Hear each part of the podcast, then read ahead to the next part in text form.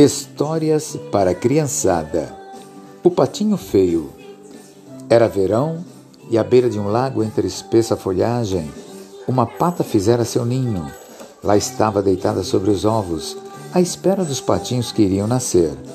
Mas quase se aborrecia com a demora, pois recebia poucas visitas, já que as outras patas preferiam divertir-se nadando no lago. Finalmente, um a um, os ovos começaram a mexer-se os patinhos iam saindo das cascas e, curiosos, admiravam o quanto o mundo era grande. Mas justamente o maior ovo de todos demorava a quebrar-se. Uma velha pata que passava aconselhou a pata mamãe que levasse os patinhos para nadar, abandonando aquele ovo que pelo jeito mais parecia ovo de peru. De nada adiantaria chocá-lo, já que os perus não sabem mesmo nadar se já fiquei até agora, posso esperar mais um pouco, falou a mamãe pata. E sentou-se sobre o ovo novamente enquanto a velha pata se afastava. Afinal, o ovo partiu-se e, para surpresa da mamãe pata, o filhote era grande e feioso. Apesar disso, não parecia ser um peruzinho. Mas na manhã seguinte ela teria prova, pois levaria os patinhos para nadar e mergulharia o maior na água, nem que fosse à força.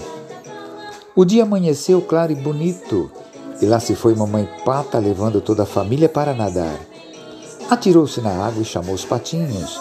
Meio desajeitados aos pulos, eles iam entrando no lago, mergulhando e nadando sozinhos, até mesmo o patinho mais feio. Não, com certeza não era um filhote de peru. E ele nadava mesmo melhor que os outros. Apreciando os filhotes, mamãe pato observou que nadavam direitinho.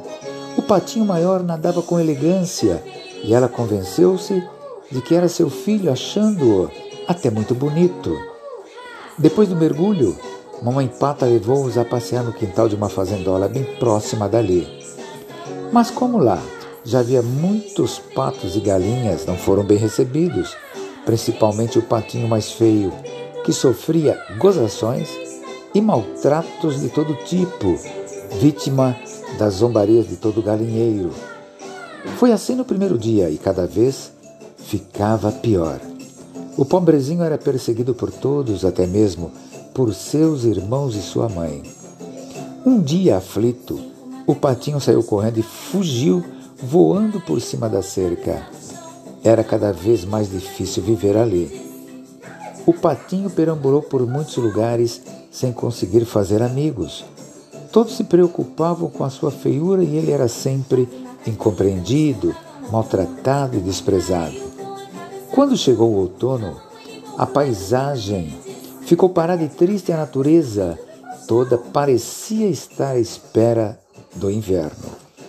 Certo dia, ao entardecer, o patinho viu pela primeira vez um bando de aves brancas que saía da mata soltando gritos estranhos, abrindo suas longas e magníficas asas, voando em busca das regiões mais quentes.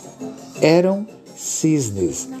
Então algo estranho aconteceu dentro dele, e ao esticar o pescoço para ver melhor as aves, que se afastavam, deixou escapar um grito tão agudo e esquisito que ele mesmo se assustou. Depois disso, pôs-se a nadar pensando nas majestosas aves. Veio o inverno com muito, muito frio.